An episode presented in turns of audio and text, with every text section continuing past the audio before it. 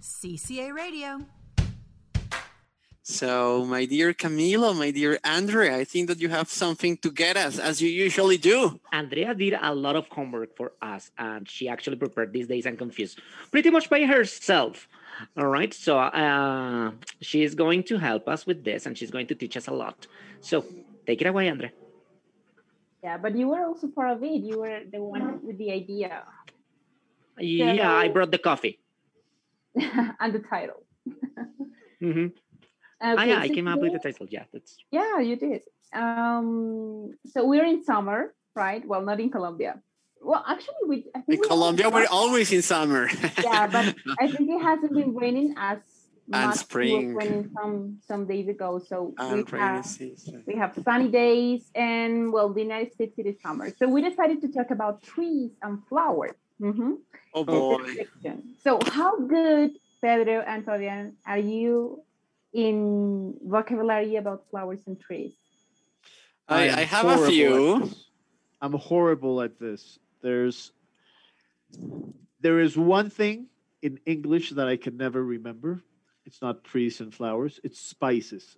I have so many Okay. difficulties with the vocabulary of which spice is which Yeah. and when when cooking which one is which. It's it's for some reason I've never understood why.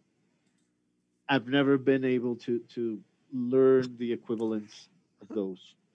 The vocabulary for that, yes, they're tough. But you do identify them in Spanish, uh, Pedro. When you're cooking, you don't have Yeah. any problem with them. No, and in I know, Spanish. and I know in English what. Or to only when you say, taste but them. There's, but there's what is the equivalent of this in either language? Yeah, sometimes I just. Mm.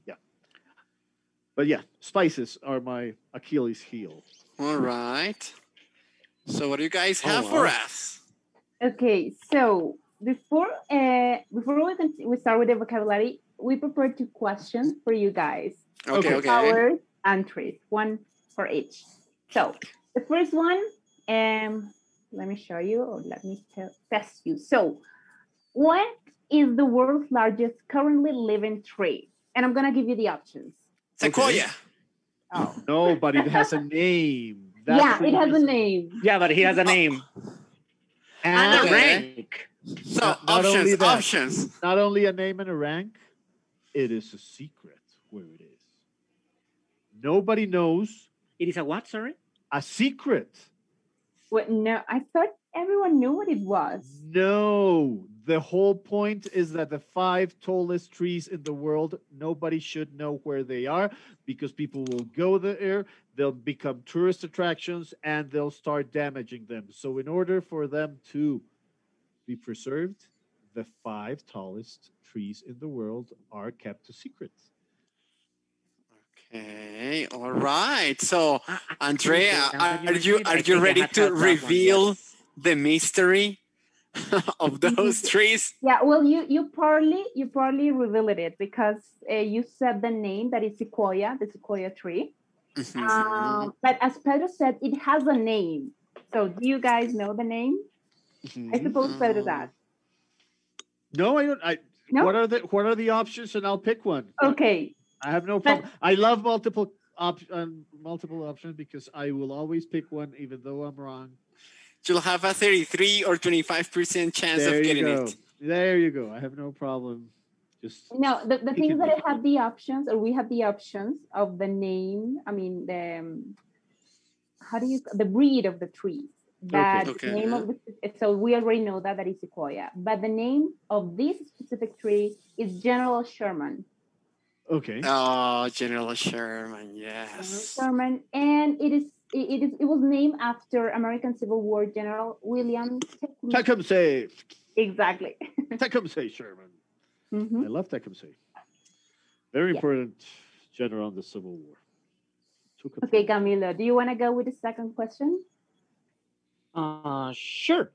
The second question that we prepared for you uh, is uh, what is the name of the blanket that the winner of the Kentucky Derby receives? No, sorry, what is, not what is the name. What is the motif of the blanket? What is roses. uh, represented on the blanket? roses. Why? because to the winner that's true, you for the give a, wine. a whole thing of roses because in Kentucky roses are very important part of the landscape. If you've been to Kentucky, it's all white fences because of all the uh, horse farms and roses are a favorite of Kentuckians. It sounds convincing, Camilo. final answer. And that was my final answer. Uh, partial credit, right, Andrea? Yeah, I think he was uh, he See, was I- very accurate. Um, but well, the information that we have is that the derby's organizer made the rose the, the specific symbol of the race. That's it. Mhm. So usually he would give the rose to to the women attending to the derby, and that became also the symbol of the Kentucky uh, Kentucky Derby. Okay. Right. I have a follow up question to you. Oh, The Kentucky Derby is the first of the Triple Crown. What are the other two? In horse racing, there's three. Just like in tennis, there's the Grand Slam. The like four the Grand horses. Slam, yes. I, I would suppose there is one in Britain, or are all of them in America? I would They're suppose all there is one in they're all Britain. They're all they're all in the in states. America, they're all in right? the Yes. states, and the they're Ah. two or three oh my god two or three weeks apart from each other. They're they're very close, and usually the same horses go to one, go to the next one, go to the last one. We discussed one about That must be a Belmont, complete I process think, to do that. Mhm. Yes. but I don't know the other one. What are the I have three always races? heard about the, the Kentucky Derby. mhm. the Preakness and the Belmont. The Belmont. I knew about the Belmont, but I didn't know Britain about and the Preakness. Belmont. Actually, Yes, I the just found out. Belmont, the Belmont is more difficult than the Kentucky or the Preakness because it's a longer race, so horses get more tired. See, yeah, I- Right. there you And go. it's the same. Is it the same horses and the same jockeys? they usually do the same horses because the Kentucky and, and all of this is about age. The Kentucky is and, and the Triple Crown are ran by three year old thoroughbreds. So it's three year olds that Mm-hmm. go through there. that's right. and And, it that's seems the it is one and a quarter miles, One and a ten quarter. furlongs. furlong. A furlong is another measurement. Okay. Yes. There you go. See? You brought roses. I brought horses. You rode horses. uh, you brought horses. Perfect. Roses and horses. Mhm. Okay. So our topic actually will have to do with vocabulary for um plants in general, not necessarily like the name of this specific plant, but more like what do we call certain of the plants, or what do we call certain um, yeah parts of the plants and certain uh, uses of plants and stuff like that. Okay. Where do you want to go now next, Andrea?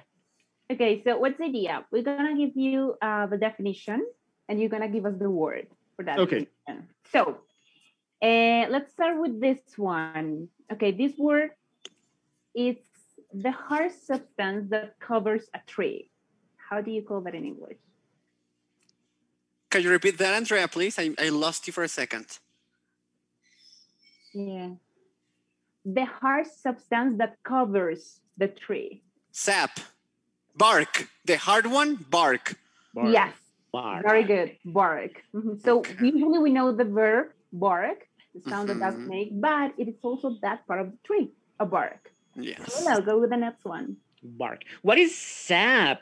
Now that you mention it, I Sap didn't is the know an artist. fluid. What is That sap, Hmm. is eh, the Pablo? that is the fluid Mhm. that goes in between the tree and the bark. Mhm. That's correct. That is correct. Okay. Uh, now that you mention about the um, the sap and the tree, there is this thing where you can do uh, where you um, cut the tree, all right, Mm-hmm. and you can check the rings of Mhm. of the tree. Mm-hmm. Correct. Uh, what is the name of that science where you can use that information that you find That's there? very easy. It's the rings, so it's I know. ringology. very good. No, It sounds more like it should be like some sort of etology thing. thingy. it shows how Something with the- how sure I am. what is it, Camilo? Don't leave us hanging. Or are you frozen? I think Camilo is Oh, I think frozen. it's frozen. Or Well, he's name of Giving this us some island- expectation. Yeah. The name is then the chronology. Chronology for time and then for the wings. Ah, Oh, okay. I okay. did That's not know cool. that. I did not know that. I learned That's something new. There you go. Okay, so this can- one. Sorry, They can Camila. find a lot of information. I am sorry, Andrea. I'm Like sorry. how old they are, right? Yeah, Yeah. The, how old they are, but also, for example, if you uh, want to find uh, information about atmospheric events, uh, Mhm. so you can go and check the rings of the trees, and if uh, they are thick, they know that it was a good year for the trees. There were a lot of nutrients or something like that. But if they are very thin, Mhm. uh, they find out that uh, the climate was bad, that uh, the trees were suffering because they couldn't get bigger in the same amount of time as with the thick ones. So they have used Mm. it is a very useful uh, science.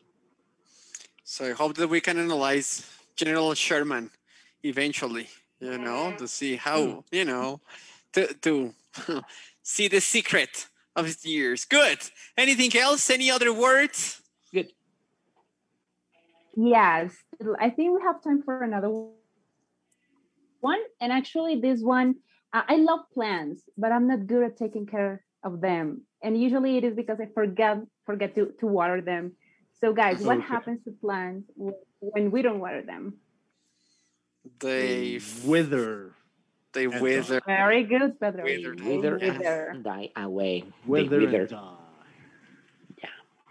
How What is are you the spell- opposite of wither? Blossom, bloom. Blossom Very and bloom. good. What is the difference between blossom and bloom? Blossom and bloom. You see, now I'm frozen. I have no idea, Camilo, convenient. what's the difference besides the, the consonants, besides the Wow. F. Uh, besides the consonants, uh, I think that uh, blossom is more about the flowers. Yeah. and bloom is the the plant in general but i am not Yeah. certain really about that Okay, so to our when you listeners, talk about being check in that out blossom? and we will you blossoming. don't or say blossom you say in bloom you say Mm-hmm. Mhm. blossoming and it is in bloom Hmm, okay Okay. but i think blossom Okay. is more about the flowers Okay. I Not think so. certain, we'll, however we'll look that up next time. Good. Look that up. Let's look that up. I love Please. Okay. do we have time for one more Yes, we have one more, one more. andre can you kill it with the last one Okay. Okay. So, um, okay, this one is easy, guys. So, Okay. the very small thin branch from a tree or a bush? Needle. No, Mm, small branch. And actually, I think there was a famous singer in the 60s that had kind of a, a nickname based on the word because Brittle? she was very No. thin. no, She was brittle very is thin. different. Mm, ah she was a model Yeah, she was a model. That's right. Twiggy. a model Exactly. Twig, a Twiggy. twig. Twiggy was a model, but the Yes. word is twig. Twig. Twig. Yeah. I have the answer to the other question.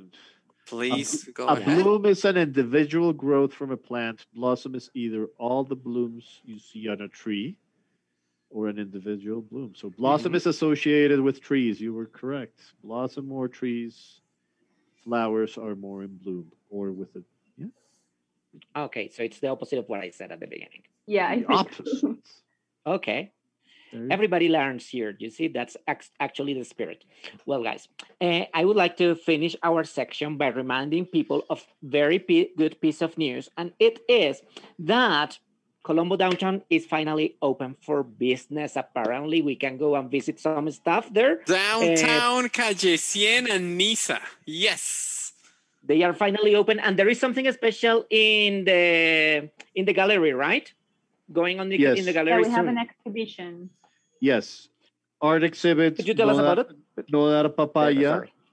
starting July 1st. I'm guessing that's two days from now. We will Mhm. talk about that because it was, uh, we are doing the art exhibit thanks to a grant for, with the help of the U.S. Embassy.